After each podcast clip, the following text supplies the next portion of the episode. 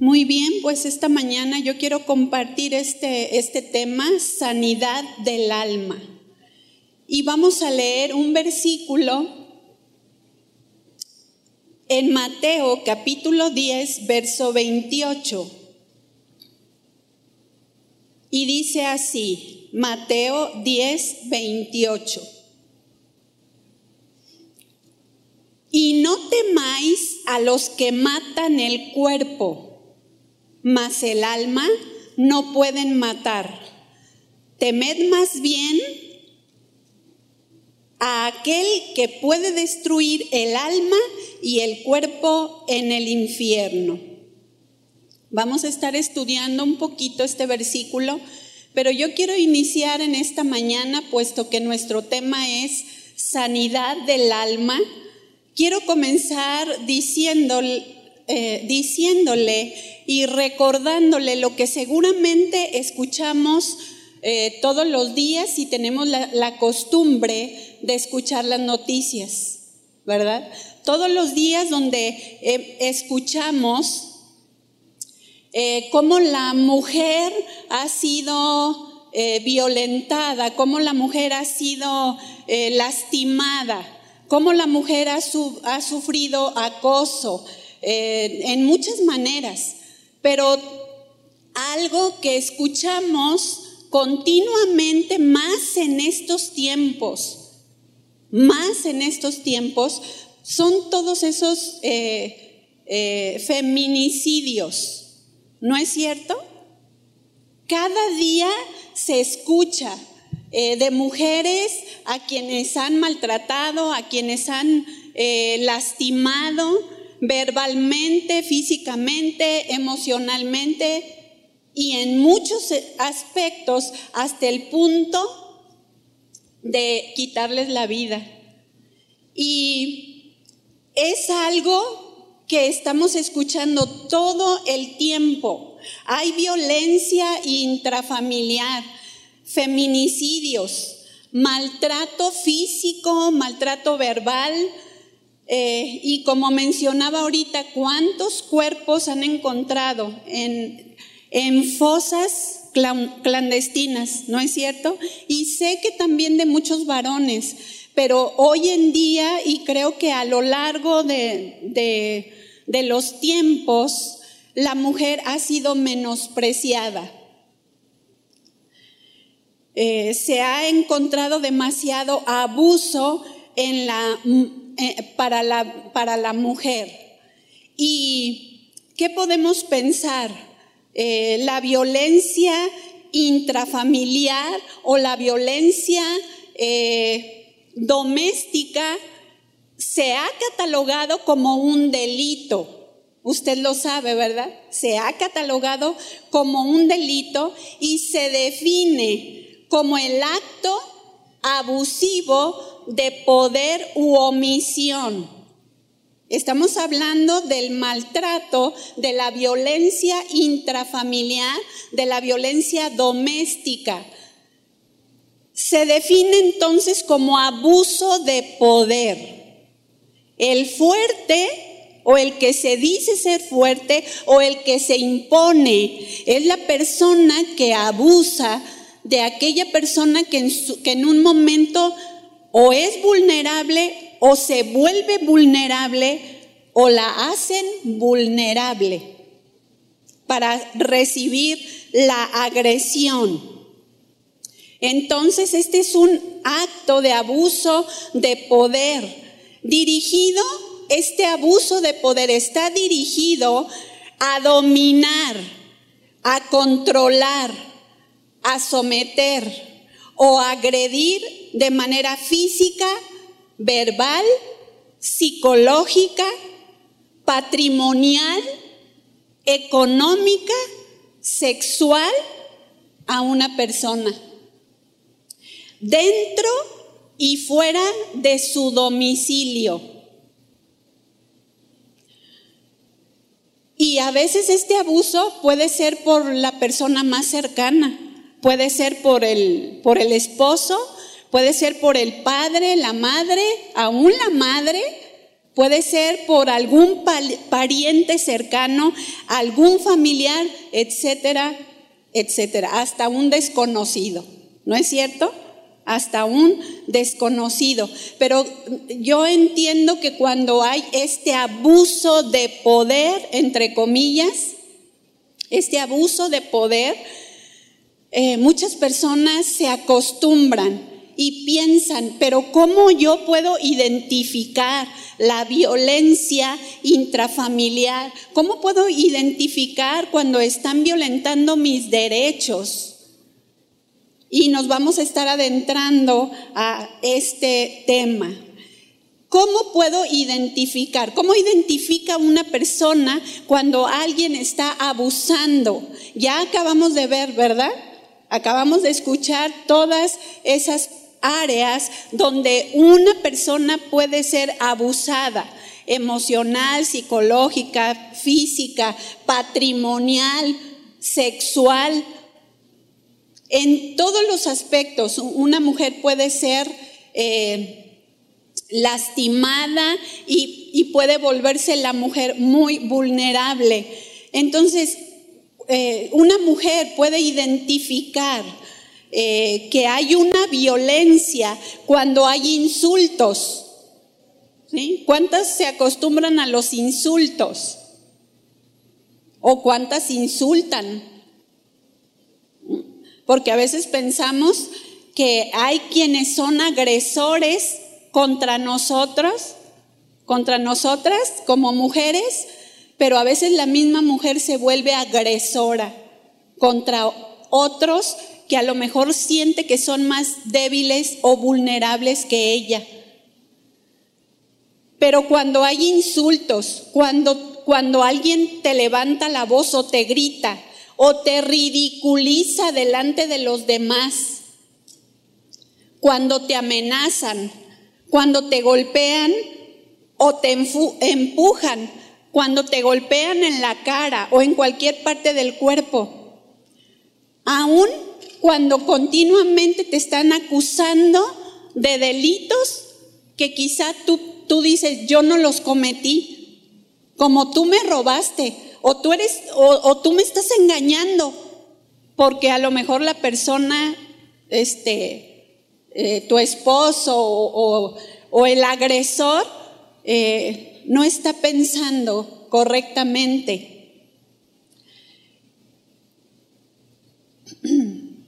cuando te culpan de que todos los problemas que están en la casa son causados por ti. ¿Te ha pasado eso? Cuando te prohíben administrar tus propios bienes o te prohíben trabajar. ¿Cuántas saben que pueden, pueden trabajar con sus manos? Como la mujer de Proverbios 31, ¿verdad? que puede trabajar con sus manos, pero que es sabia para cuidar su casa, su familia y sus hijos.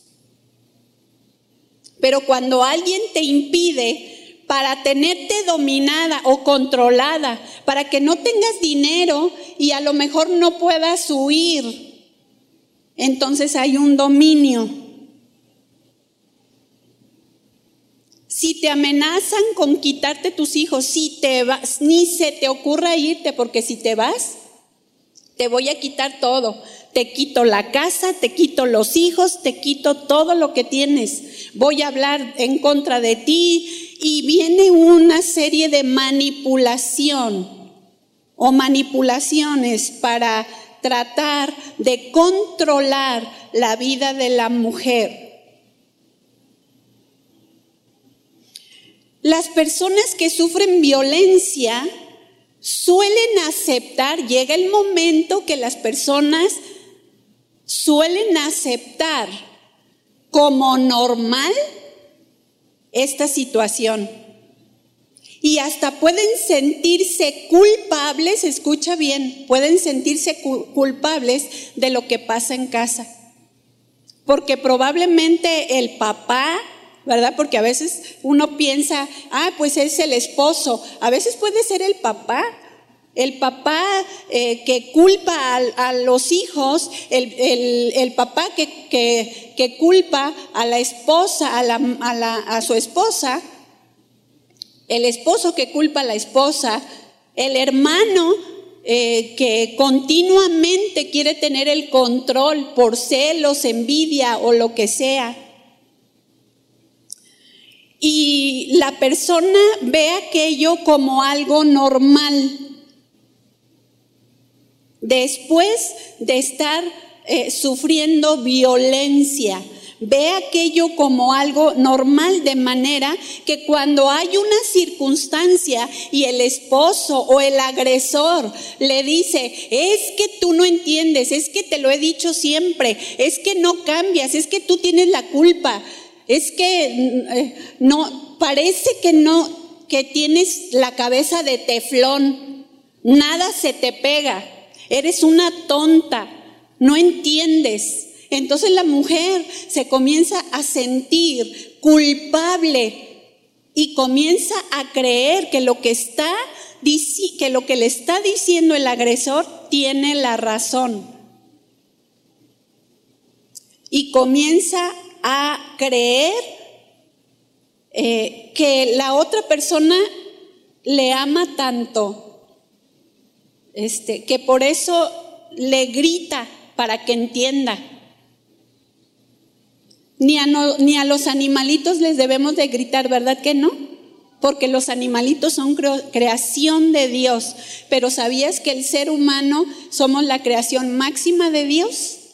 Entonces, con mayor razón, no deberíamos levantar la voz con una actitud incorrecta.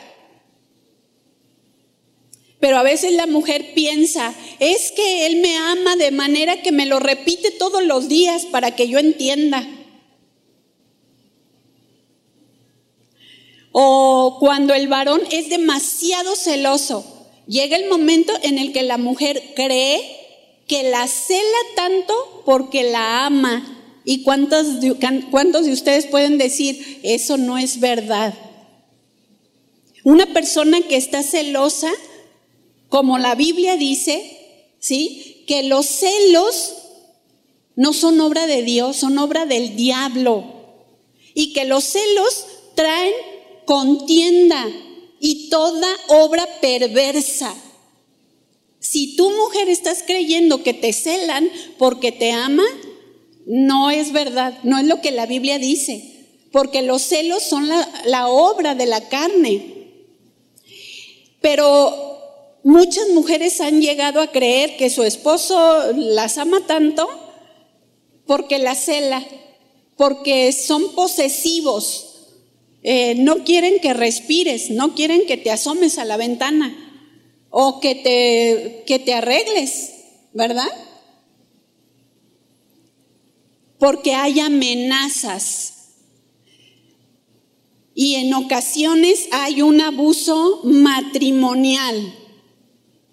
Estaba eh, investigando y documentándome de algunas encuestas y encontré una, una, en una encuesta que se hizo hace algún tiempo, no es una encuesta reciente, pero esta encuesta que se hizo reportaba que en ese tiempo aproximadamente una de cada siete parejas eh, americanas había usado una forma de abuso físico durante un argumento, escuchen, un abuso físico de argumentos que habían pasado años atrás. Esto, eh, esto fue una eh, eh, estadística en, en los Estados Unidos, en un instituto de, la salud mental, en un instituto donde están estudiando los problemas emocionales y mentales eh, en el ser humano. Y se decía también que cuando los niños están en un hogar, porque estamos hablando de ah, de violencia intrafamiliar, que no solo aplica para la mujer, o a veces saben que es al revés, a veces saben que es la mujer la que, la que violenta la vida del varón. ¿Sí sabían eso? Que también hay mujeres, mujeres que le han quitado la autoridad, incluso la identidad. Escucha bien, la identidad del esposo, donde el esposo no dice nada, donde la mujer le quita lo que él gana, donde la mujer dice, tú te callas y aquí yo hago lo que yo quiero. Y se dice que cuando los niños que están en el hogar ven violencia física entre sus padres, son seis veces capaces de abusar a su propia pareja una vez que se casan. ¿Escuchas? Seis veces más propenso. Eh, no solo cuando ven mm, este, golpes entre el matrimonio, sino también cuando el niño es golpeado por su mamá o por su papá.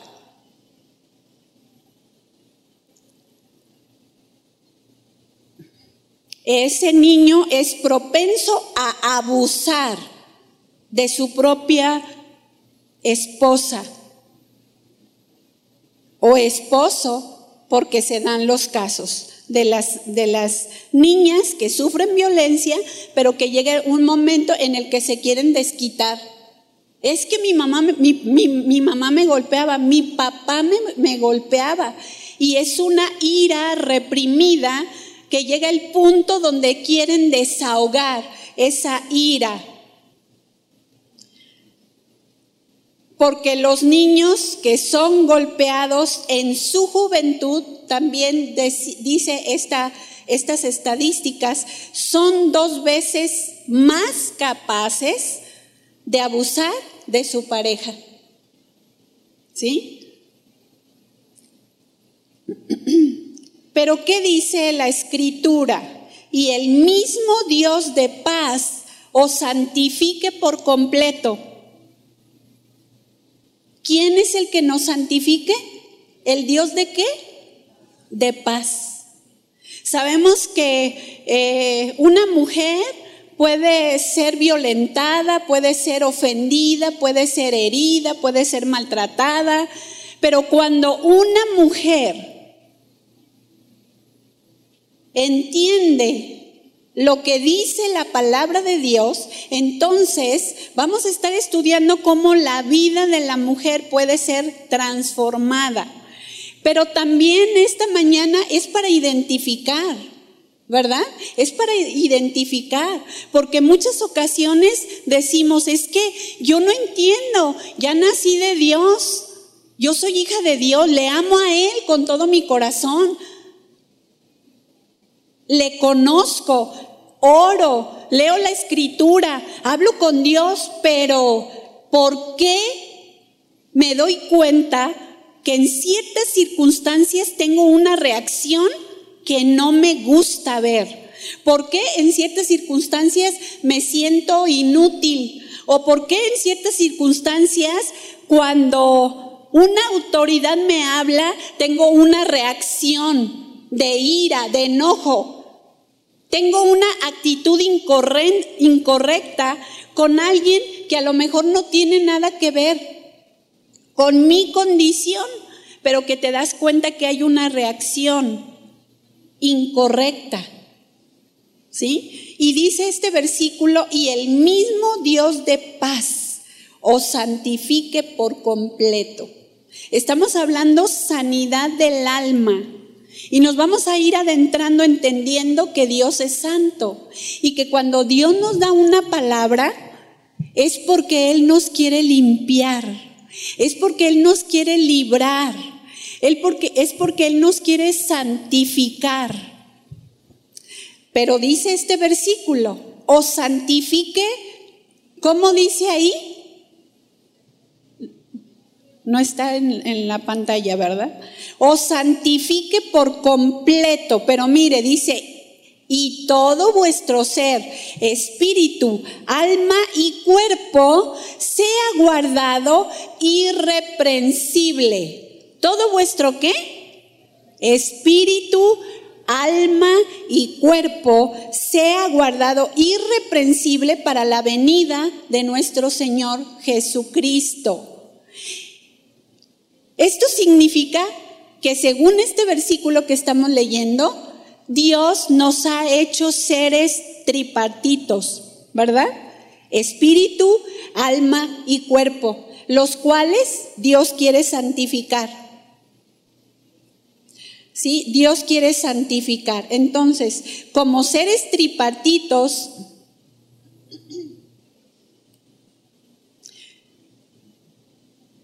Él quiere de una manera que de una manera integral seamos sanos, seamos sanas. Amén.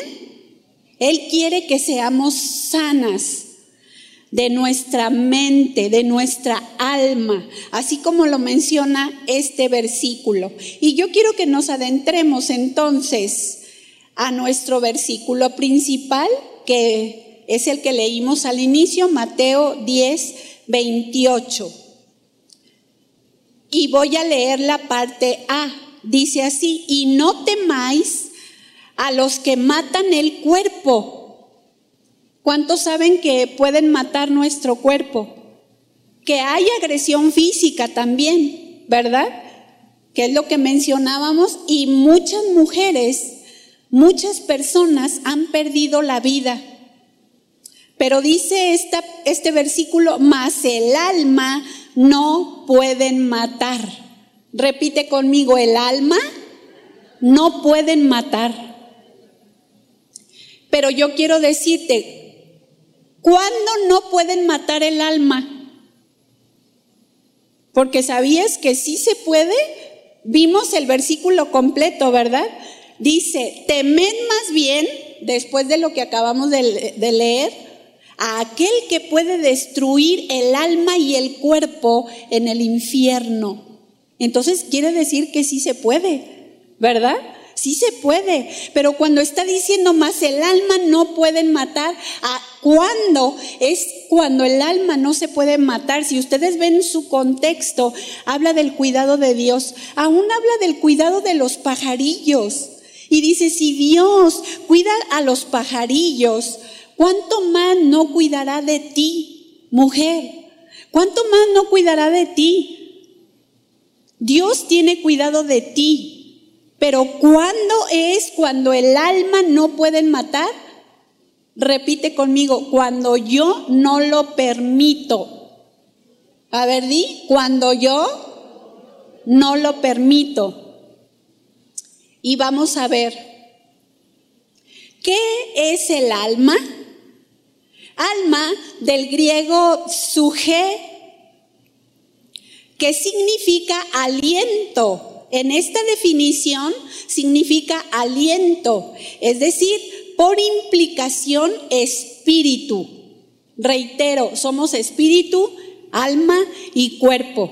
Y cuando hablamos del espíritu y del alma, no podemos decir de aquí a aquí es el espíritu y de aquí a aquí es el alma, ¿verdad que no?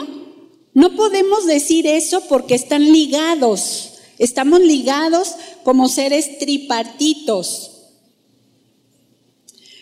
Entonces, habla de el aliento, pero también esta palabra significa el alma racional e inmortal. El alma racional o inmortal. Alma también, según esta definición, significa mente. A ver, repite, mente. ¿Qué tienes en tu mente? ¿Qué pasa por ahí? ¿Cuáles son los pensamientos que has dejado volar? ¿Qué pasa por tu mente? Eh, alma también significa voluntad. Y según esta definición, según esta raíz griega, significa corazón de una persona. ¿Se fijan?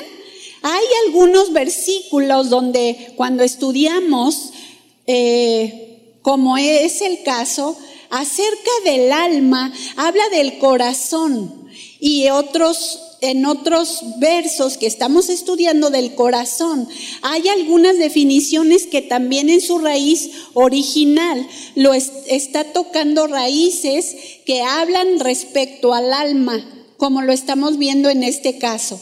¿Sí? Habla de la voluntad, habla de la mente, habla del sentimiento, habla de la razón. Alma está hablando de la razón.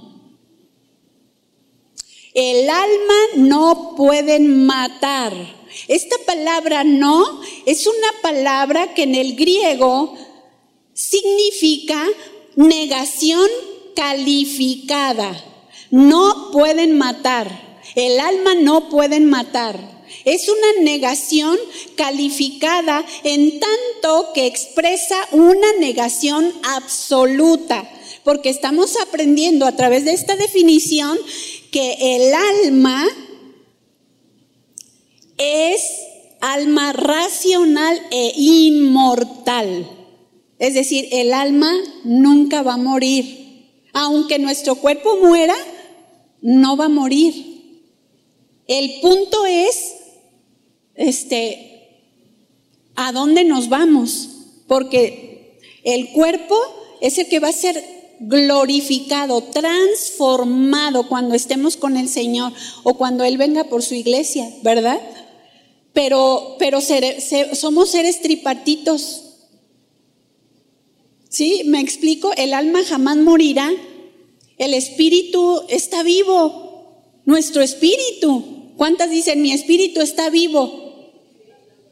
¿Verdad? Porque Él nos dio vida a través de su sacrificio. Entonces habla de una negación absoluta. El alma no pueden matar. La diferencia es cómo estará tu alma después. Por eso este versículo dice, eh, temed más bien al que mata el alma, ¿sí? al que puede destruir el alma y el cuerpo en el infierno. Es decir, que una persona no reciba la salvación al no aceptar a Jesucristo, el que dio su vida para en rescate por todos nosotros. El alma de aquella persona estará ahí, ¿sí?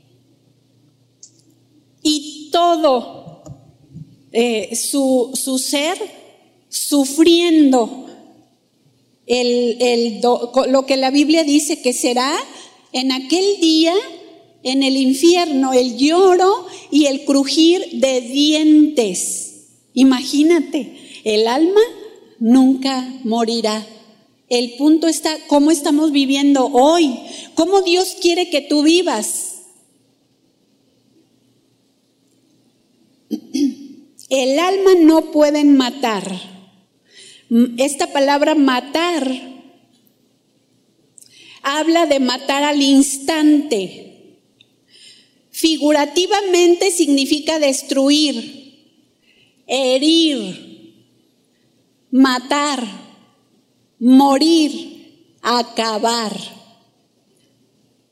Y reitero lo que mencionaba hace un momento, que de, de ti, mujer, depende si dejas que maten tu alma. Si tú aceptas, ¿sí? En tu corazón, en tu mente, en tus pensamientos, en tu razón, que tú no tienes solución.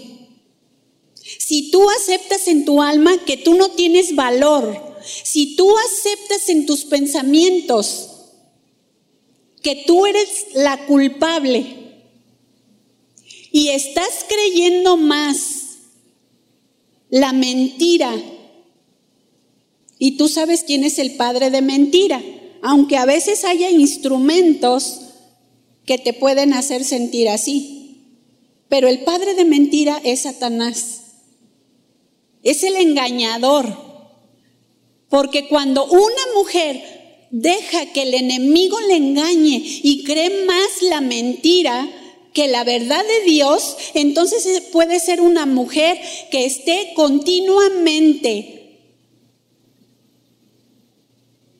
con un vacío profundo en su corazón. ¿Cómo se siente una mujer eh, violentada de sus derechos, menospreciada, una mujer que es ofendida?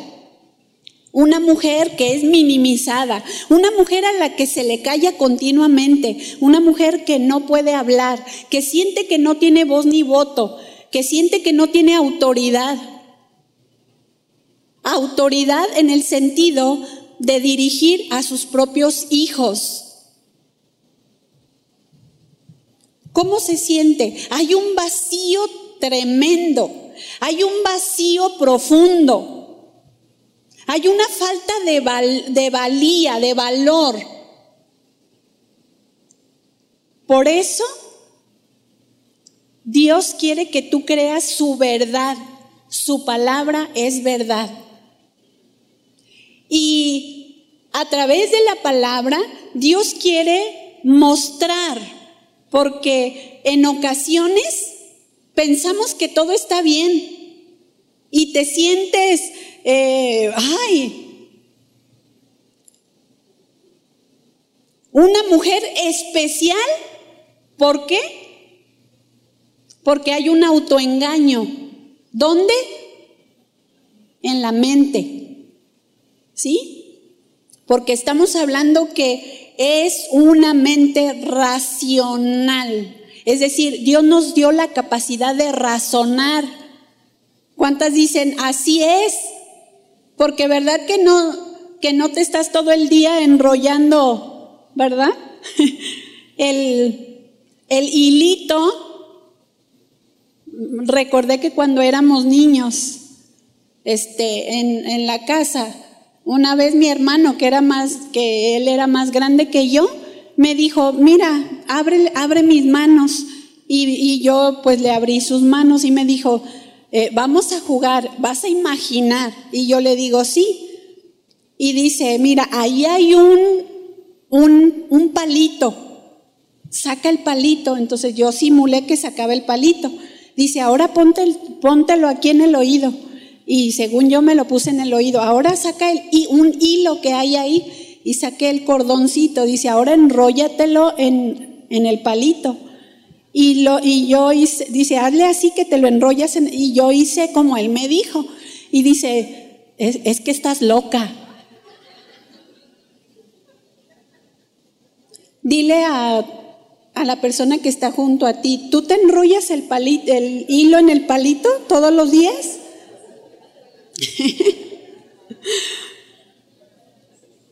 Porque a veces, déjenme decirles, estamos con el hilito en el palito y no estamos creyendo que no estamos locas, que Dios nos ha dado una razón, ¿verdad? Nos ha dado la capacidad de pensar, la capacidad de decidir, la capacidad de dirigir, la capacidad de amar la capacidad de expresar lo que sientes. Pero Dios nos creó, déjame decirte, para que nuestra razón humana esté basada no en lo que tú estás pensando, sino en lo que Dios piensa. ¿Estás de acuerdo? No en lo que tú y yo pensamos, sino en lo que Dios piensa. Porque una mujer que, que es herida, que guarda cosas en el corazón, que todo el tiempo está recordando el pasado, no está cimentando la capacidad que Dios le ha dado de razonar y establecer los, las verdades de Dios en su mente y en su corazón, porque, eh, porque estamos viendo en esta definición que habla de la mente, la razón, la capacidad de pensar, de sentir, las emociones, la voluntad. Dios te ha dado una voluntad. Pero si tú estás discerniendo, si tú estás entendiendo que eh, por la palabra que te has sentido que no, no has podido tomar las decisiones, porque eh, las decisiones eh, correctas, porque te has sentido inhabilitada, Dios quiere que tú estés cimentando tu razón humana en la razón divina, que es la verdad de su palabra, su palabra escrita. De otra manera, el enojo te carcomerá, la ira te carcomerá, la amargura te carcomerá. No estarás satisfecha, el corazón continuará vacío porque será otro sentimiento negativo que te carcomerá el alma y que aún tú misma ayudarás para que el alma se muera. ¿Sí? O sea, para que tú no puedas experimentar la verdadera sanidad del alma. ¿Te has sentido en algún momento morir? ¿O has sentido en algún momento que estás perdiendo tu identidad? Quizá alguna de ustedes diga, lo sentí en el pasado, pero gracias a mi Dios, Él me rescató y ahora mi alma está siendo transformada. Pero probablemente hay mujeres que digan, sí, yo soy salva, pero de repente hay cosas que yo no sé por qué reacciono así, no sé por qué actúo, actúo de tal o cual manera. Y lo que Dios quiere es que identifiques, que tú identifiques por la palabra ¿verdad? No estamos usando psicología, no estamos diciendo, a ver, vamos a regresarnos en el pasado, vamos a echarnos un clavado para descubrir. No, Él es suficiente, su palabra es suficiente, su Espíritu Santo habla a nuestros corazones y nos da luz para entender cómo está mi condición, cómo están mis pensamientos. ¿Realmente estoy permitiendo que la palabra sea vida en mí y que provoque una transformación? ¿Verdad? Porque si identificas que algo de lo que yo he mencionado eh, realmente tú lo estás experimentando, significa que, que, en algún momento, o bien puede ser en este tiempo, o bien puede, pudo ser en algún momento donde no has eh, trabajado esa área, ¿sí? Donde no se la has dejado al Señor para recibir una sanidad completa, de manera que la palabra sanidad también significa liberación. O sea, libertad.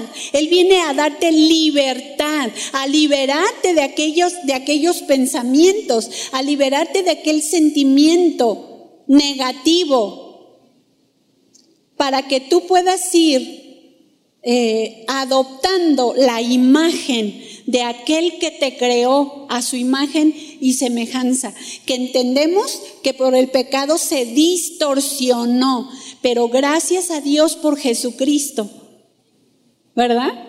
Gracias a Dios por Jesucristo, porque si no hubiera sido por Jesucristo, hoy no pudiéramos, no pudiéramos estar siendo formadas a la imagen de Él.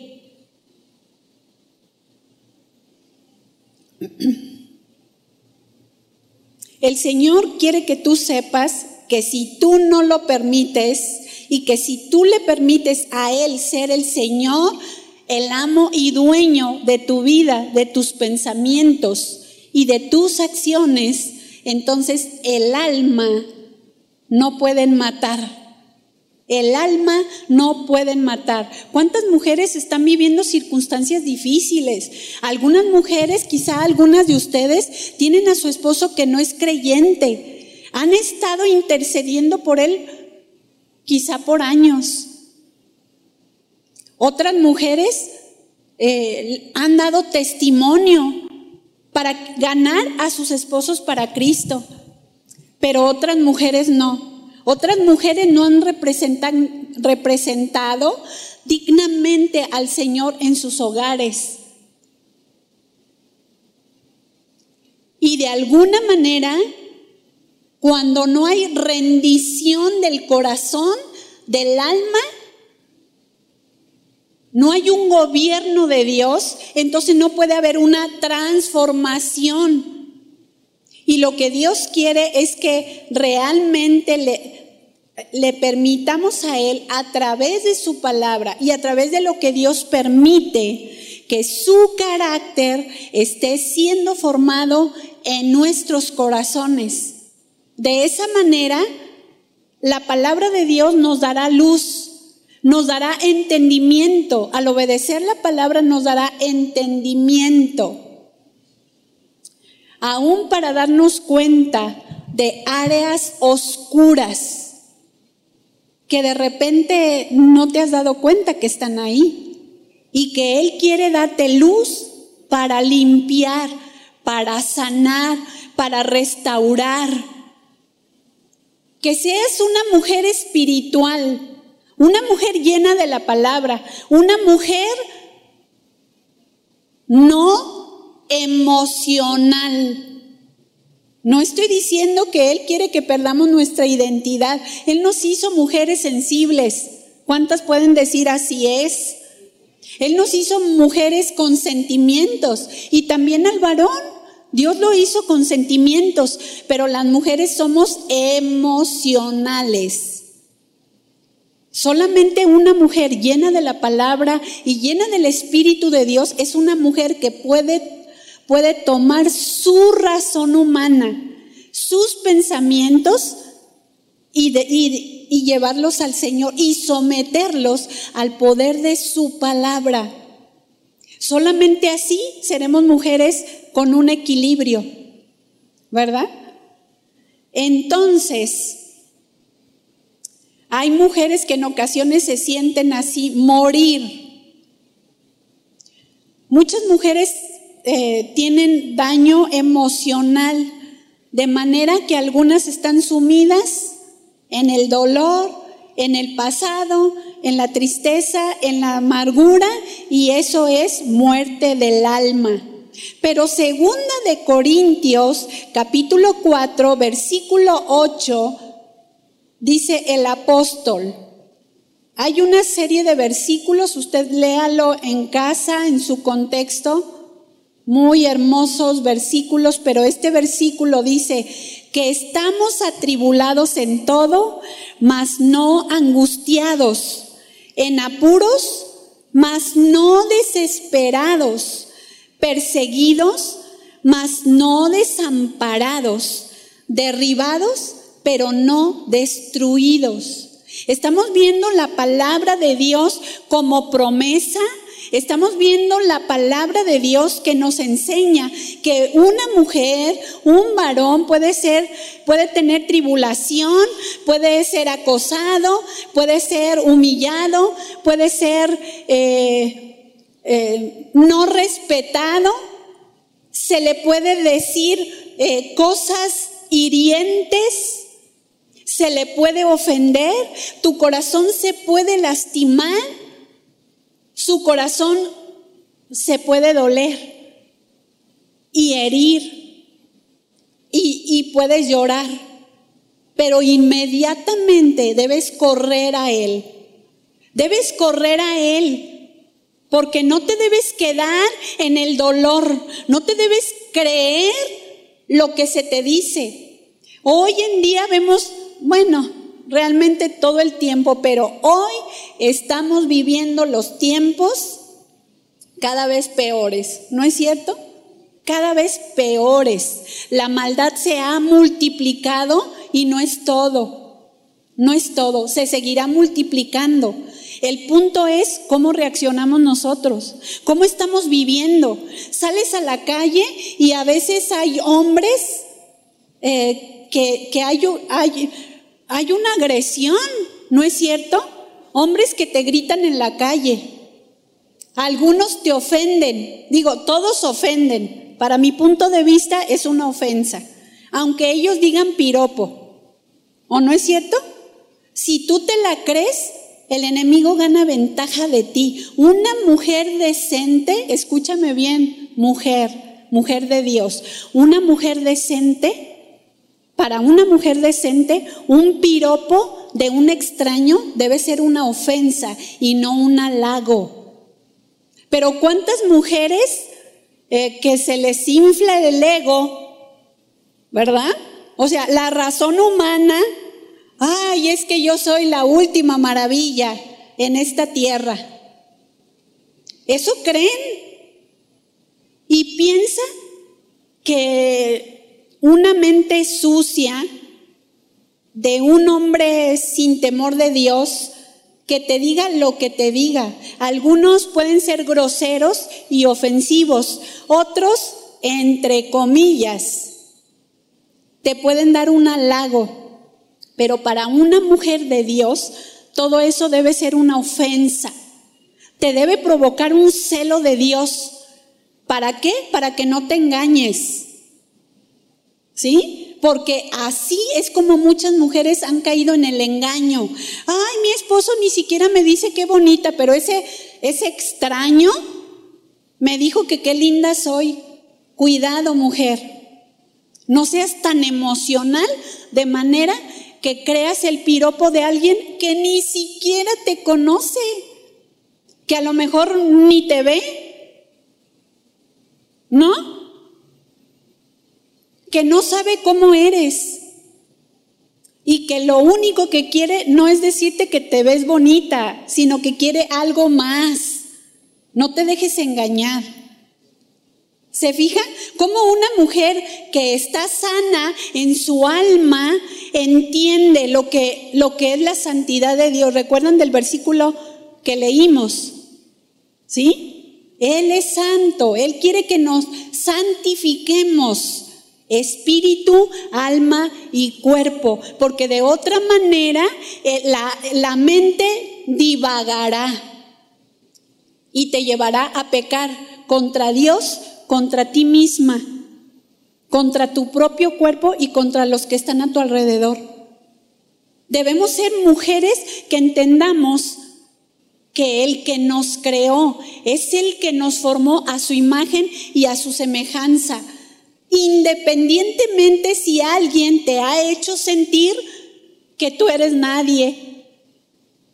Independientemente si en algún momento de tu vida dices, es que yo me siento como cucaracha. Es que yo me siento que nada más me ven y me pisan. ¿Verdad? O tú dejas a las cucarachas ahí, camina la cucarachota. O cuando abre las alas y te vuela como helicóptero. Y dice, ay, qué linda cucaracha, la voy a dejar. No, ¿verdad? Pero ¿cuántas mujeres dicen, yo me sentía como cucaracha? Como que solamente me veían para pisotearme, para destruirme. Pero si tú entiendes lo que Jesús hizo en la cruz por ti, entonces entenderás la obra de Jesús. Puedes estar atribulada, pero no te debes angustiar, porque si corres a Él, entonces Él es tu fuerte confianza. Si estás en apuros, no te debes desesperar. ¿Sí? Porque el Señor es, es tu esperanza de gloria. Si te sientes perseguida, Tienes que entender que no estás desamparada, que Él te protege. ¿Cuándo? Cuando corres a Él. Cuando dejas tus pensamientos, ahora sí, estás baseando, baseando tus pensamientos en Dios. Porque cuando una mujer está dándole vueltas, ahora sí hazle así, dándole vueltas pero no por locura, ¿eh?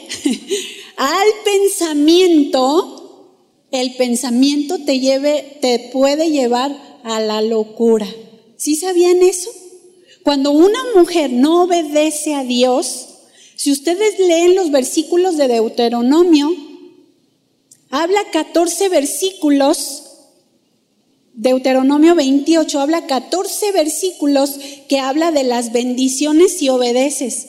Pero del versículo 15, ahorita no recuerdo cuántos versículos son, pero son, es más de lo doble, creo yo tres veces más, las maldiciones al que no obedece. Y entre ellos, ¿sabes qué es lo que la Biblia dice? Está la locura.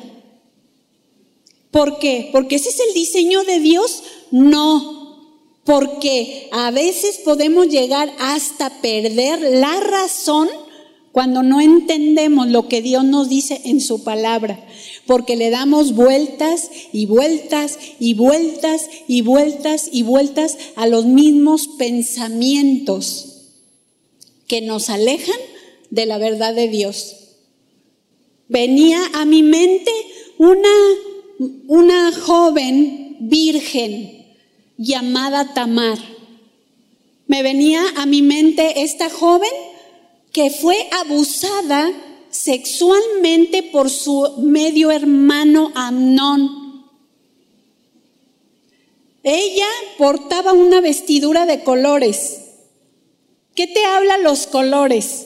¿De qué te hablan los colores? De alegría, ¿no es cierto? Eh, cuando ves el tiempo de la primavera, ves los colores en el campo, las flores de diversos colores. ¿No es cierto? Habla de alegría, habla de vida. Y así estaba eh, Tamar, una joven llena de vida. Pero de repente, un joven, un varón,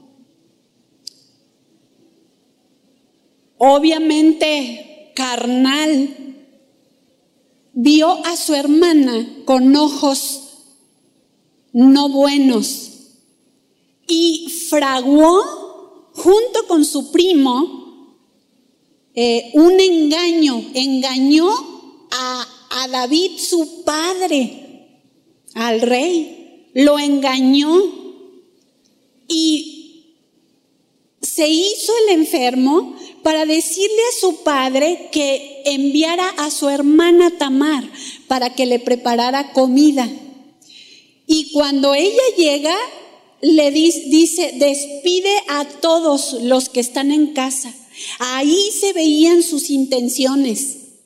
Y una vez que ella le lleva el plato para comer, porque le dijo, quiero comer de tu mano. O sea, estaba preparando un, su propio acontecimiento para agredir. Y cuando, la, cuando ella le da el plato, la toma ni siquiera le importaba la comida. Su corazón perverso tenía otras intenciones y le dice, eh, ven hermana mía y acuéstate conmigo. Así, una vez que se ve solo. Y ella le dice, no, no hagas tal vileza para no em, hacer, para no tardarnos más tiempo en esto, él abusa de su propia hermana. Y una vez que abusa de ella, le dice a su siervo, sácala de aquí, saca a esta de aquí y cierra tras ella la puerta.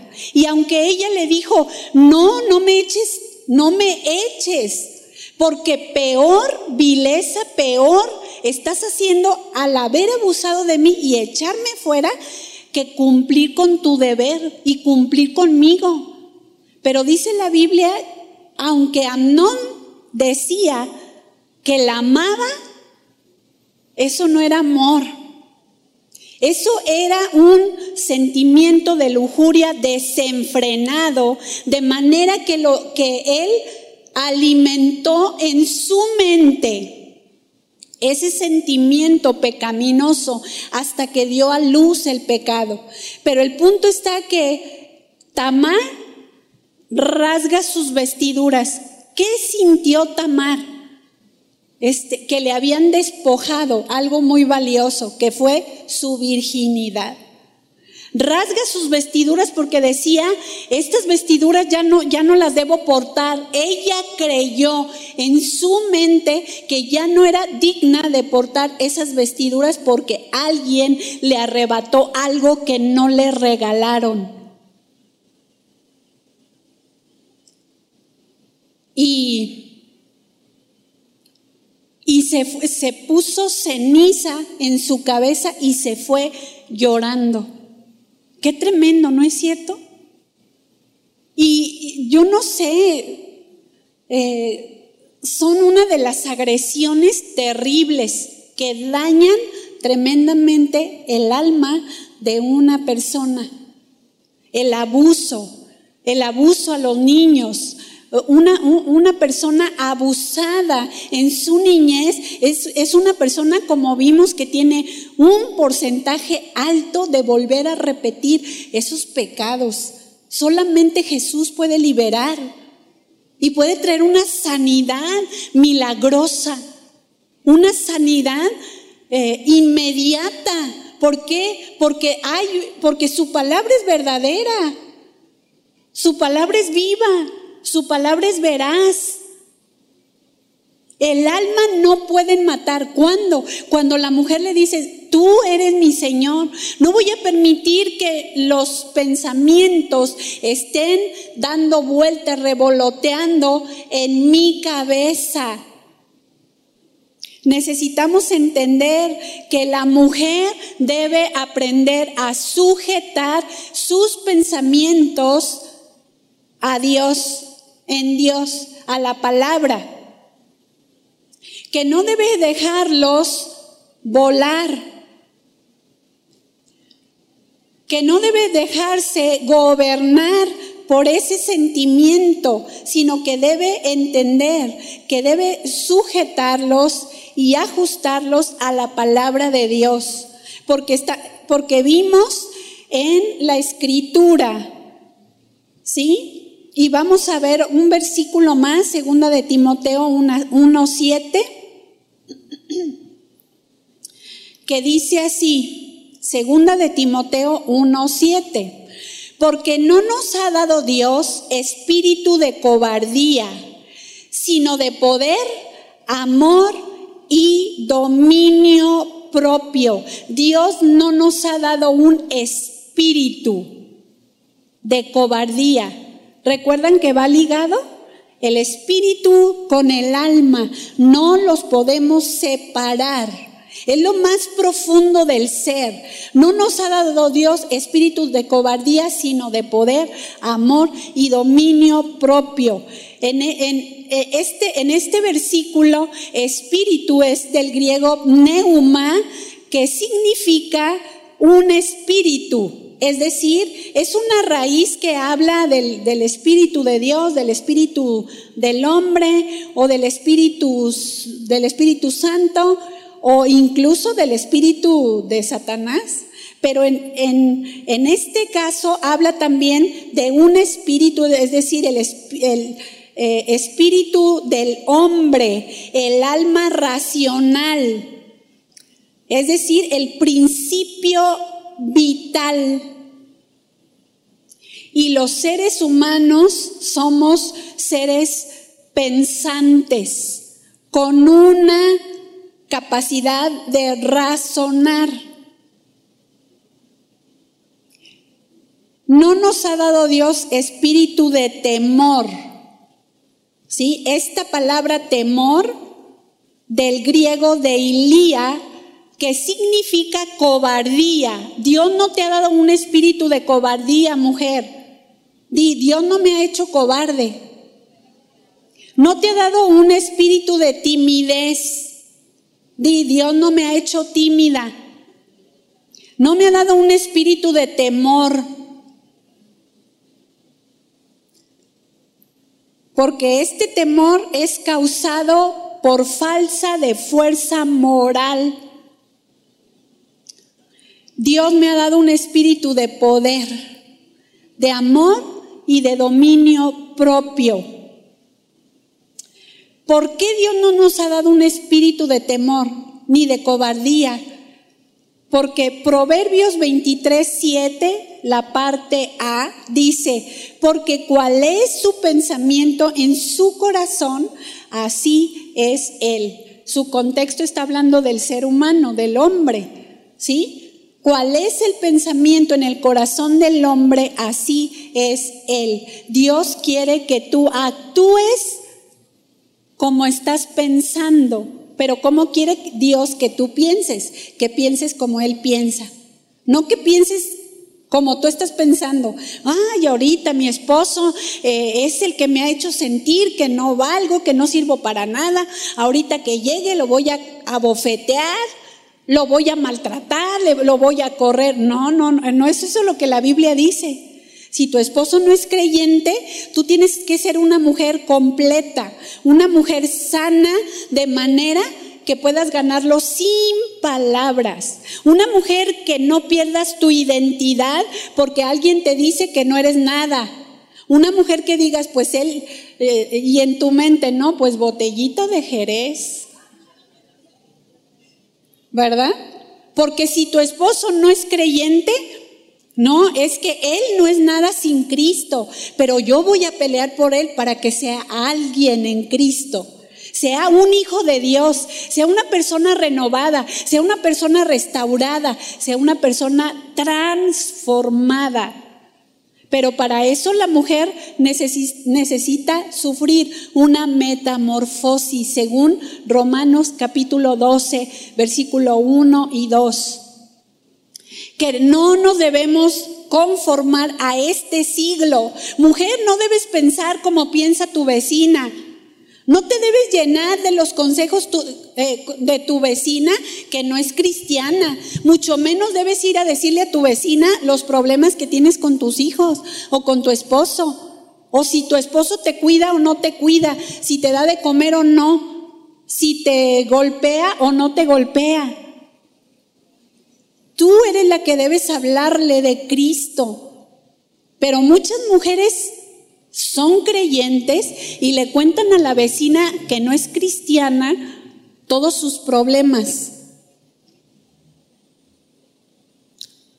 Entonces, la mujer escucha un, eh, el consejo de una mujer que no tiene el gobierno de Dios y, tiene, y llega a su casa y los aplica y tiene más problemas de los que tenía. ¿No es cierto? Porque está haciendo las cosas al revés. Dice este versículo, no nos ha dado espíritu de cobardía, de temor, sino de poder, amor y dominio propio. Yo quiero mencionar rápidamente dominio propio. Del griego sofronismos, que significa disciplina. Es decir, control de uno mismo. ¿Qué dice, qué quiere decir dominio propio? Di control de mí misma. Disciplina. Una mujer que pierde el dominio propio pierde el control de cómo piensa puede perder la cordura y eh, ¿a qué me refiero con la cordura?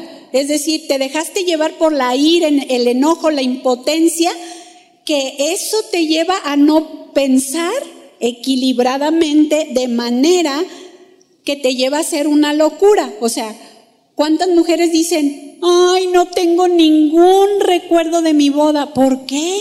Es que me enojé tanto con mi esposo un día que rompí todo. Todas mis fotos de la boda las rompí y no tiene ningún recuerdo. O sea, hizo una locura, ¿verdad? Entró en una crisis emocional, pero luego está viviendo las consecuencias. control de uno mismo. Una mujer que aplica disciplina en su modo de pensar y tiene control de sí misma y de cómo piensa, se domina. Ve las cosas no como las veía antes. ¿Sí? Que antes a lo mejor te desboronabas y te pasabas los días en el rincón del, del cuarto más oscuro, llorando, llorando, llorando, llorando.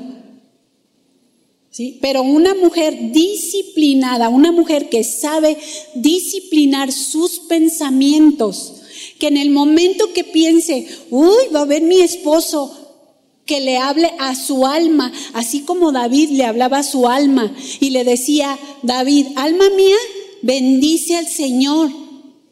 Porque probablemente en ese momento yo no sé qué pasaba por la mente de David o del salmista, ¿no? A lo mejor no tenía muchas ganas, pero le decía, alma mía, te callas.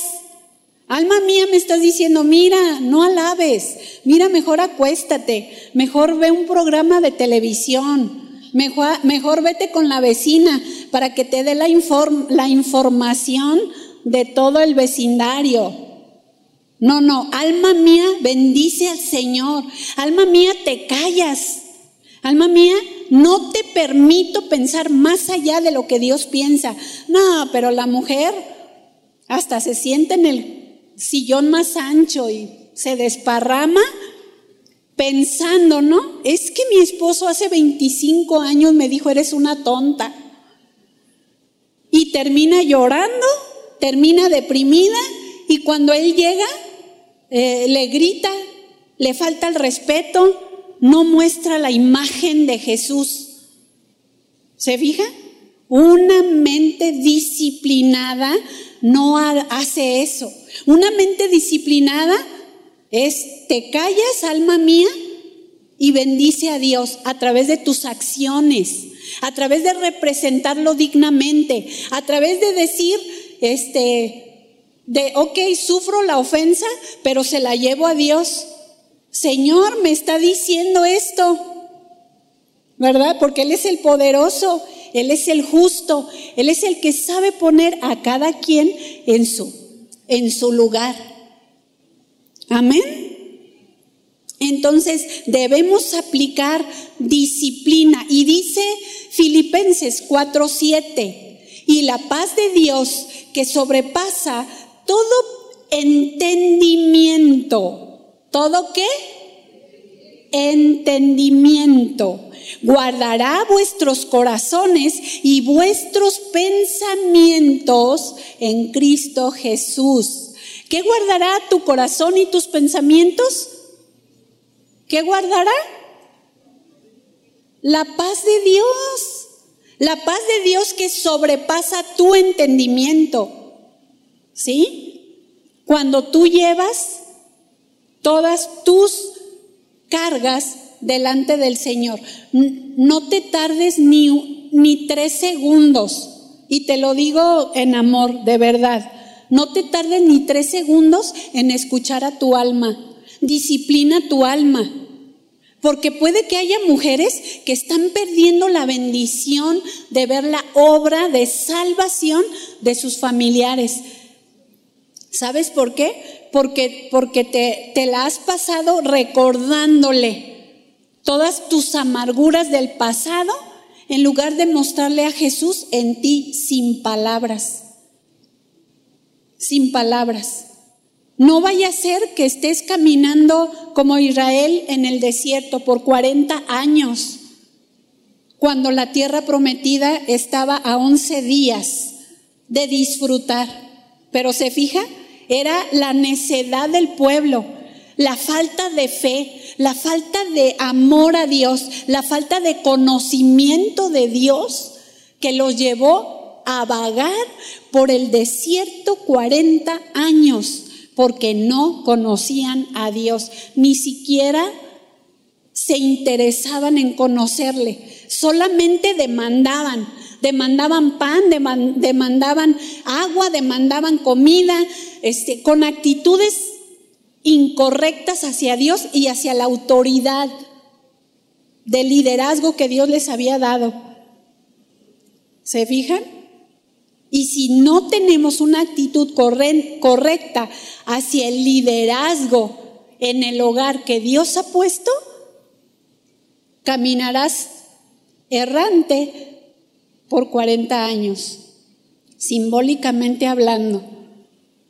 O sea, caminarás ese tiempo en el desierto hasta que digas, Señor, eh, te quiero conocer. Señor, quiero pensar como tú piensas. Señor, te quiero amar con todo mi corazón.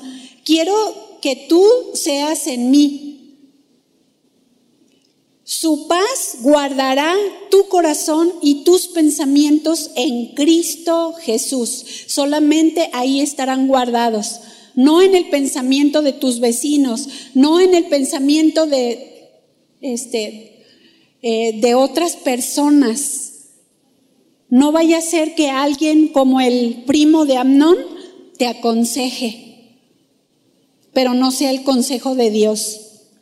Entendimiento que habla en su raíz original del intelecto, de la mente, del pensamiento, del sentimiento, la voluntad, ¿sí? Y el modo de pensar, de manera que va implícita, según esta raíz, en el original, habla de actitud, escucha bien, lo que tú piensas te va a llevar a tener una actitud, sea buena o sea mala, para ofender a tus autoridades o para amarlas y respetarlas, para no escuchar la ofensa y soportar con paciencia y en oración eh, o para agredir.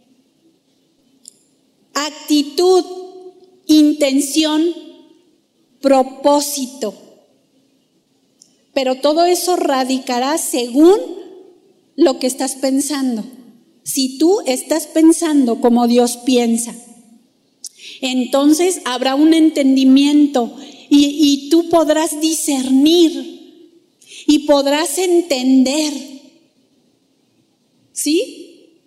Y no, no pondrás tus ojos en alguien que te puede ofender en el trabajo, en el hogar, en, la escuela. O sea, habrá un entendimiento y Dios te librará aún del agresor. Cuando tú lo pones a Él como tu refugio, como tu castillo, como tu torre fuerte, como el único al cual corres para encontrar eh, su eh, su, protección, ¿sí? Él será tu escondedero fiel si tú estás baseando tu corazón, tus pensamientos en Él. Y que claro, ahí vendrá la sabiduría conforme a la palabra de Dios que te dirá cómo actuar, qué tienes que hacer, qué no tienes que ver como algo normal. ¿Sí me, me doy a entender? ¿Cómo marcar límites en Dios? Que lo primero es la oración. Pero después vendrá el consejo de Dios para que tú sepas que, que, no es la voluntad de Dios que tú seas una mujer que estés recibiendo golpes todo el tiempo y que tú pienses que tú tienes la culpa y que por eso mereces que te estén golpeando todos los días. No, porque no es lo que Dios quiere. No sea que uno de esos días ese golpe se vaya tan fuerte que ya no despiertes o que te provoque una muerte cerebral. No es lo que Dios quiere. Dios te quiere dar sabiduría para que tú sepas cómo actuar. En lugar de estar con un pensamiento que te está llevando a desconectarte de la verdad de Dios. Porque una persona que se desconecta de la verdad de Dios va a creer la mentira y va a ser, va a estar este, vulnerable, va a estar expuesta, no va a estar protegida, no va a estar lista para poder responder, para poder discernir, para poder saber cómo debo actuar, cómo debo conducirme bajo la dirección de lo que nos enseña la palabra de Dios. ¿Sí? Ahí es donde cuando una mujer recibe ese entendimiento, porque lo estamos viendo de este versículo, ¿sí? Guardará vuestro corazón. El Señor guardará vuestros corazones y vuestros pensamientos en Cristo Jesús. Que esta palabra pensamiento habla del entendimiento. Él quiere darte ese entendimiento que viene de parte de Dios. Por eso es que no es que la mujer debemos usar nuestra razón humana, ¿verdad? Aunque Dios nos ha hecho seres pensantes, seres racionales, a veces razonamos demasiado tanto las cosas que nos, eh, que nos quedamos ahí en una razón humana que no me lleva a alcanzar el propósito divino. Pero una mujer que entiende lo que quiere decir dominio propio, entonces eh, sabrá disciplinarse día tras día, sabrá decir a su alma, alma mía, bendice al Señor. Alma mía, piensa como Dios piensa. Y para pensar como Dios piensa, tienes que ser una mujer que escudriñes la palabra todos los días. ¿Cada cuándo? Todos los días. Porque si no hay depósito en tu corazón, entonces, ¿quién te defenderá? Entonces, ¿de ¿en qué vas a pensar? Si estamos viendo la escritura, que debemos pensar en todo lo bueno, en todo lo justo, en todo lo puro, en todo lo amable, en todo lo que es de buen nombre. En esto pensar. Debemos pensar lo que Dios dice, no lo que dice el hombre. Pero a veces invertimos las cosas, pensamos lo que el hombre piensa, pero no lo que Dios piensa. Creemos más la ofensa ¿Sí?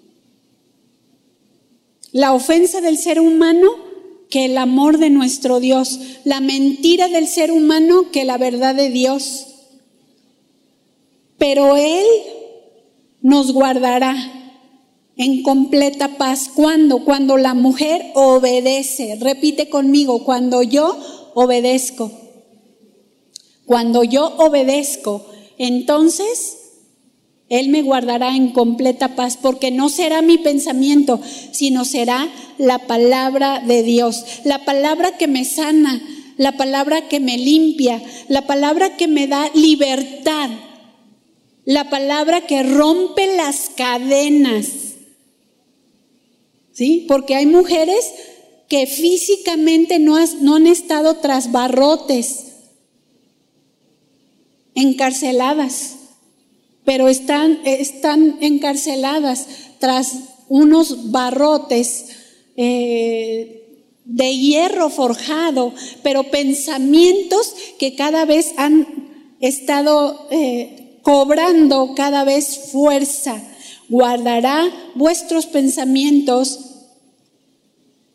¿Sí? El Señor te guardará y te dará completa paz.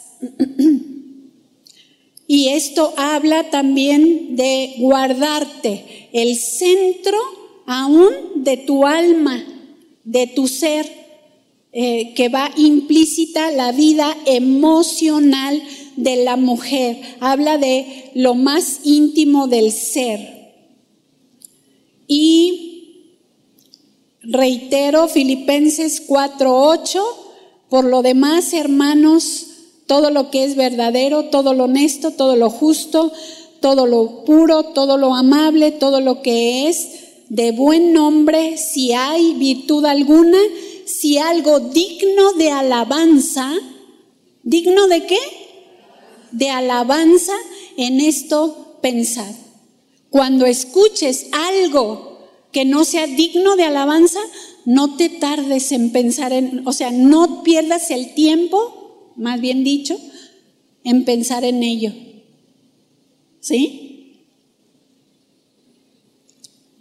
Piensa en lo que Dios dice y no en lo que tu alma racional te dicta. Recuerda, Dios te dio la capacidad de pensar y de decidir. Tú decides si te llenas de Dios o no te llenas para que puedas sufrir esa metamorfosis, esa transformación. No debo conformarme al pensamiento de este mundo. Quiero pensar como Dios piensa. El mundo cada vez está peor. No se trata de mí, no se trata de ser el centro, se trata de Él. Quiero que Él sea mi centro, quiero que Él sea mi razón de vida, quiero que Él sea mi sanador. Quiero que Él me restaure. Y segunda de Pedro 1.5, vosotros también poniendo toda diligencia, por esto mismo añadid. ¿Quién tiene que añadir? ¿Quién tiene que añadir?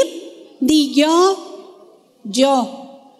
Añadid a vuestra fe virtud a la virtud conocimiento, al conocimiento dominio propio, al dominio propio paciencia, a la paciencia piedad, etcétera, etcétera. Nosotros debemos añadir a través de estudiar a conciencia la palabra de Dios todo, todos estos atributos y entre ellos el dominio propio, porque este es, este es eh, el, el carácter que nos fue formado en su originalidad. Y Él quiere que nos volvamos a Él, porque Él nos creó a su imagen y semejanza. Pero como se distorsionó por el pecado, el diseño de Dios, entonces necesitamos educar y disciplinar a nuestra alma para fin de realmente recibir una sanidad al alma y una restauración. Una restauración.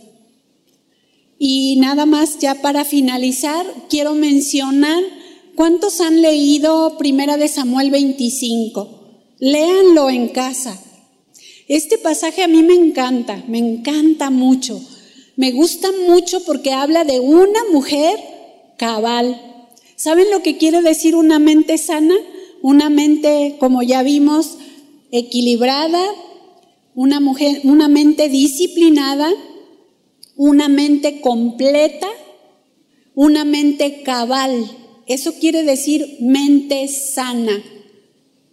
¿Sí? Cabal completa, equilibrada.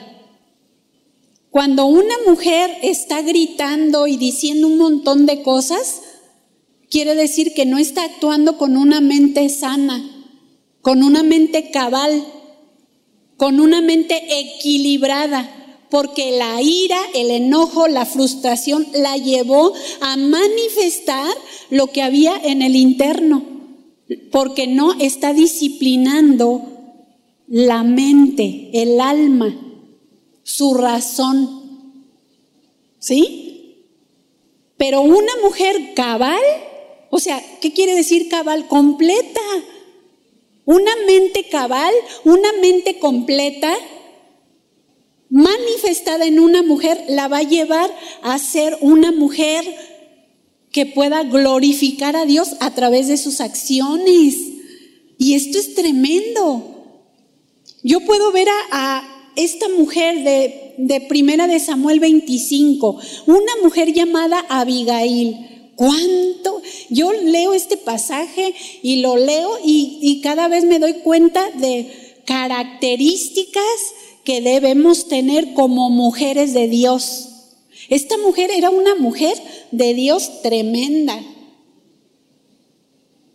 Una mujereraza, si se puede decir. o una mujeraza, o sea, una mujer de Dios. ¿Qué la hace ser una mujer, una mujeraza, si se puede decir? ¿Qué hace ser a alguien así? ¿Tú? ¿Yo? ¿Tu capacidad humana, la mía? No. ¿Saben qué? El pecado nos llevó a hacer nada. Esa es la realidad. No merecíamos nada. Gracias a Dios por Jesucristo y la salvación, Él ahora nos quiere seguir restaurando para que seamos mujeres que podamos representar a Dios a pesar de lo que tú pudieras estar viviendo. ¿Sí? Porque alguna dice, no, usted, sí, qué fácil es decirlo, ni siquiera sabe con qué este tipo de gente estoy lidiando. Pero yo no necesito saber, o sea, Dios sí sabe, Él sí lo sabe, Él sabía la vida de, de esta mujer, léalo en casa. Estúdielo. Estudie el tipo de esposo que tenía. A ver si piensa que el que usted tiene es el peor. ¿Sí? Y este, simplemente el nombre eh, de Naval significa insensato. Una de sus, de las pocas definiciones, necio. Y Naval era insensato, pero, pero Abigail era una mujer de Dios. Una mujer que, que, ¿saben qué? No se atoraba, no quedaba atorada en las acciones, en los pensamientos de un hombre necio. Ella sabía que su esposo era necio. ¿Sí? Ella sabía que su esposo no estaba actuando sabiamente. Ella sabía que su esposo, eh, por no actuar inteligentemente con unos este, esquiladores de David, al cual le pidió, le mandó pedir que atendiera y que alimentara como, como David había atendido a los esquiladores de este hombre naval, él mismo con sus acciones, sus acciones, perdón, había provocado la ira de David y el cual estuvo a punto de, de acabar con todo, con Naval y con todo este lo que tenía. Pero una mujer sabia, una mujer fuerte en Dios, sale el encuentro y comienza a hablarle palabra de Dios, palabra de sabiduría y hasta palabra profética. Y yo digo, wow, qué tremendo. Este, y la palabra siempre nos va a retar para parecernos a Él, porque esa sabiduría no era la sabiduría de Abigail, era la sabiduría de lo alto la que es primeramente pura, pacífica, amable, benigna. O sea, habla del carácter mismo de Dios. Qué tremendo, ¿no? Una mujer que por hablar la palabra del Señor, una mujer que porque estaba en una conexión con Dios, pudo hablar siendo inspirada por Él mismo para estorbar a David y que David no llevara las consecuencias de un arrebato. En un momento vulnerable de enojo, ira, etcétera, vino una mujer que le recordó la palabra de Dios y que pudo influir para que aún David no tuviera las consecuencias de aplicar. Imagínense, lo que, lo que en ese momento su, su alma, en un momento de desequilibrio, le dictaba. Pero una mujer, no una mujer naval no, o sea, no insensata, no necia, una mujer cabal influyó para que este hombre pudiera este, cambiar y le dijo, ¡ay! en, palabras parafraseadas, qué bueno que te atreviste a hablarme la palabra que me confrontó para entiendo, ahora entiendo lo que estaba a punto de hacer. Imagínense. Pero qué tremendo, ¿verdad? Hay muchos, muchos varones, no todos, muchos varones que han, nos han catalogado a las mujeres como las chismosas, este, las emocionales, ¿sí? Las desequilibradas, este, las locas, eh, y un montón de adjetivos.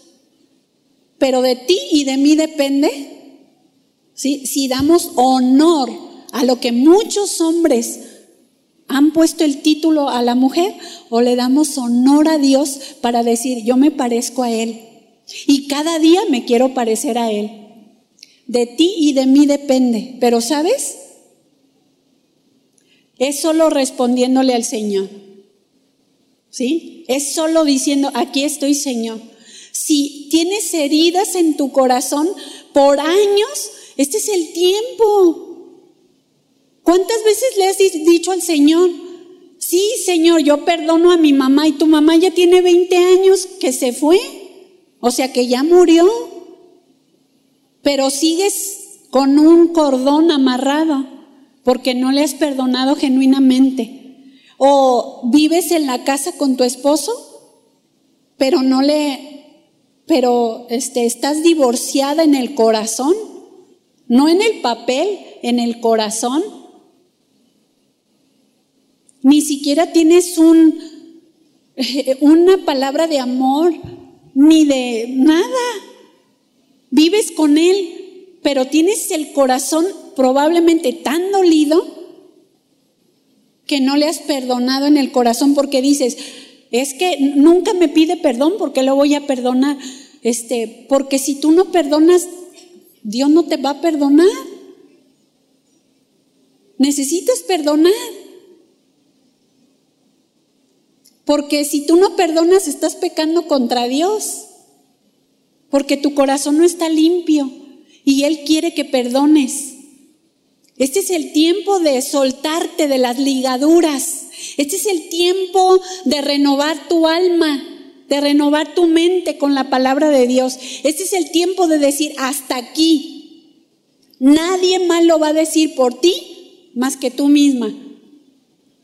Nadie lo va a decir por mí más que yo misma. Di, nadie lo va, lo va a hacer por mí, ni lo va a decir por mí más que yo misma.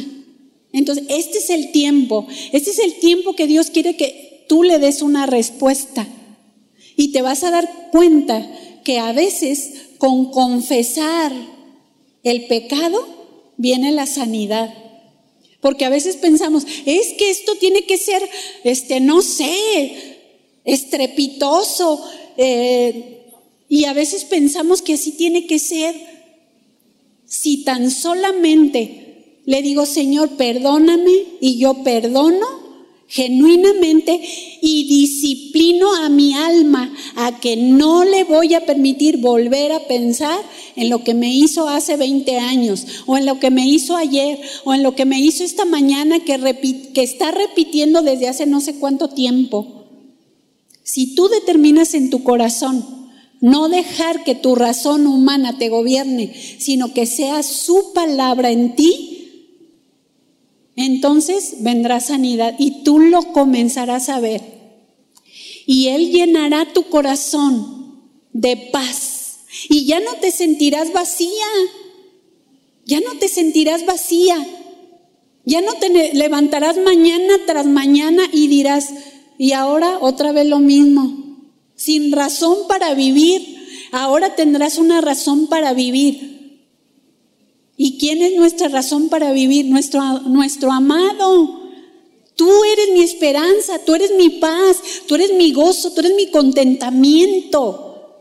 Y esto que tú me das, esto que tú me haces sentir, tu amor, tu cuidado, tu protección, tu paz, tu aceptación, tu abrazo cálido, me da la fuerza para amar a quien en un momento pensé que no era digno de mi amor o digna de mi amor.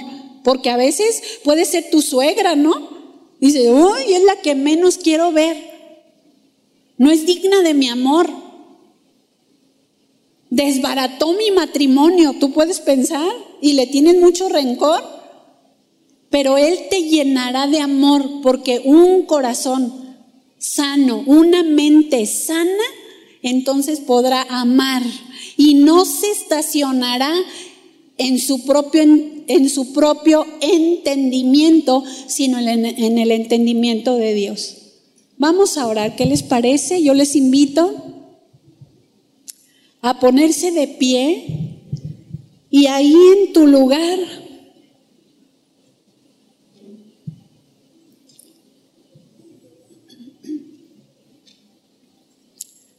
ahí en tu lugar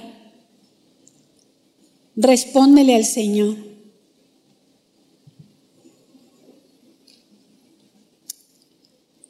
Viene sanidad al corazón cuando nos humillamos, cuando le pedimos perdón.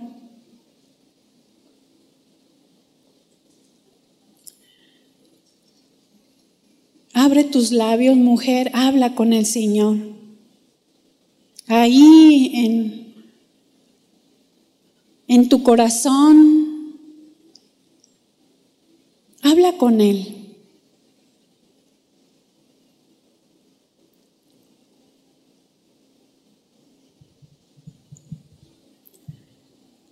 Gracias Señor por tu palabra. ¿A quién podemos ir, Señor, si solamente tú tienes palabras de vida eterna? Tu palabra es verdad, mi Señor. Y te damos gracias por la obra en la cruz del Calvario de Jesucristo. Gracias porque a través de su sacrificio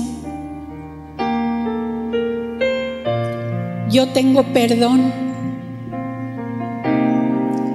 yo tengo salvación. Tú me has dado libertad. Tú has pagado por todo, Señor. Aún por mi sanidad emocional. La sanidad del alma. Gracias, Señor, por esa obra de redención. Porque pagaste, Señor, un precio alto para que cada mujer aquí pudiera experimentar esa, esa libertad completa, esa libertad en el alma, en el espíritu y como manifestación en el cuerpo, Señor. Porque el cuerpo manifestará lo que hay en el interno del corazón, de los pensamientos. Si tu palabra, Señor, gobierna cada corazón, entonces tu palabra produce vida, produce cambios, transformación, renovación. En esta mañana, mi Dios, levantando nuestros, nuestras manos, nos rendimos a ti. Reconocemos que tú eres nuestro Señor, que tú eres el Dios de toda sanidad. Y en el nombre de Jesús, Señor, toca cada mujer aquí lo profundo de sus corazones. Que cada mujer te pueda entender, que cada mujer se pueda rendir, que cada mujer pueda ofrecer sus pensamientos y de ahí sus intenciones y sus motivaciones. Que cada mujer, Padre, pueda recibir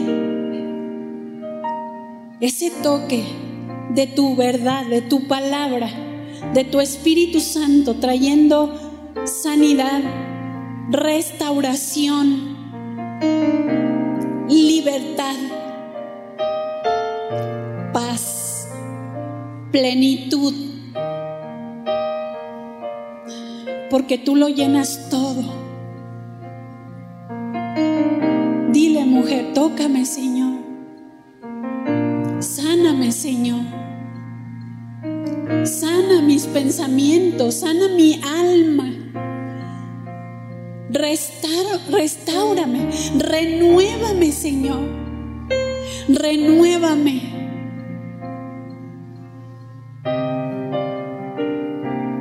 Quiero parecerme a ti. Quiero pensar como tú piensas. Quiero aprender a disciplinarme. Quiero rendirme a ti, Padre. Extiende tus manos y dile, aquí estoy, Señor. Tócame. Quiero que este sea un parteaguas en mi vida. No quiero retroceder. No quiero pensar en el pasado. No me quiero justificar diciendo, es que no puedo, es que no sabes lo que me hicieron, porque tú sí lo sabes, Señor. Y nada se puede comparar a lo que tú sufriste por amor a mí.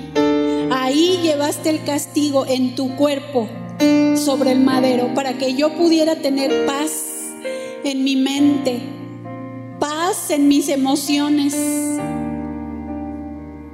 paz en mi alma y una plenitud que solamente tú puedes dar. Dile, aquí estoy Señor, lléname de ti, complétame. Tú eres mi gozo, tú eres mi satisfacción. Tú eres mi alegría, tú eres mi contentamiento, tú eres mi amado. ¿A quién podré ir sino a ti, Señor? Quiero correr a ti y abrazarte, Señor, y encontrarme contigo y deleitarme en ti, deleitarme en tu palabra. Gracias, Señor.